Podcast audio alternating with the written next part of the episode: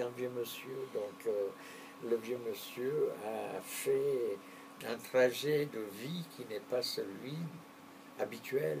Disons que avant même de faire du théâtre, j'ai fait de la décoration. nous avons eu ce qu'on appelle aussi euh, du compagnonnage. Le compagnonnage, nous l'avons pratiqué avec la comédie française, avec euh, Ariane Mouchkine, avec des personnalités du monde du théâtre aussi de l'étranger, du genre euh, Andrei Vajda, que tout le monde connaît, à Pologne, et mes stages à l'étranger, que ce soit au théâtre Vakhtangov à Moscou, que ce soit avec Columbia, et voilà. Ensuite, nous avons eu une autre école ici pendant un petit moment où nous avons eu pas mal de comédiens qui sont sortis et qui aujourd'hui ont pignon sur rue. Et puis, et puis le répertoire italien, voilà, l'association pour la promotion du théâtre italien en France avec euh, des classiques et des contemporains.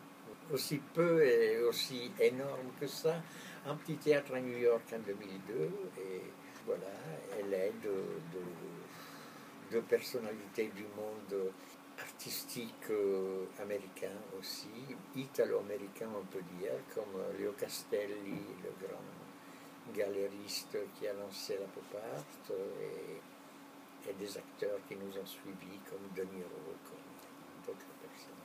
On a fait l'ENA, on a fait HEC, on a fait l'école polytechnique, partout où il y avait un club théâtre, on nous appelait et aussi à l'étranger, évidemment. Donc euh, les stages euh, ont servi à, diffuser cette pratique qui est celle de la comédie de l'art, de la comédie bouffonne et aussi de la, du grotesque au théâtre, chose que nous pratiquons dans la pièce actuellement à l'affiche. Nous avions un petit lieu auparavant qui appartenait à l'armée du salut, qui était dans la rue du Maine, l'actuel guichet théâtre. C'est nous qui l'avons ouvert. Ensuite, euh, il s'est passé que le poste de police était alloué, donc on, a pris contact avec le propriétaire des lieux, vu que ça appartenait à un privé, et ce monsieur-là nous a préféré à tout autre parce que c'était un monsieur d'origine italienne.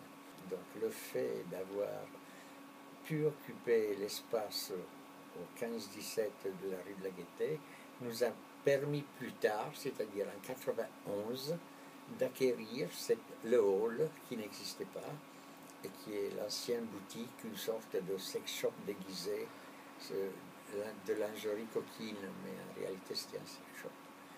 C'est ce qui nous donne aujourd'hui des, des tracasseries administratives qui nous ont amenés à battre parce que tout le haut de, de ce lieu, qui à mon avis les propriétaires veulent récupérer, parce qu'on a un petit loyer, ils veulent le récupérer pour des raisons immobilières.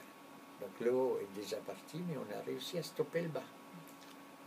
Donc le bas pour le moment est protégé, mais nous nous battons afin que le haut puisse être euh, remis dans l'état d'origine, c'est-à-dire celui de 91.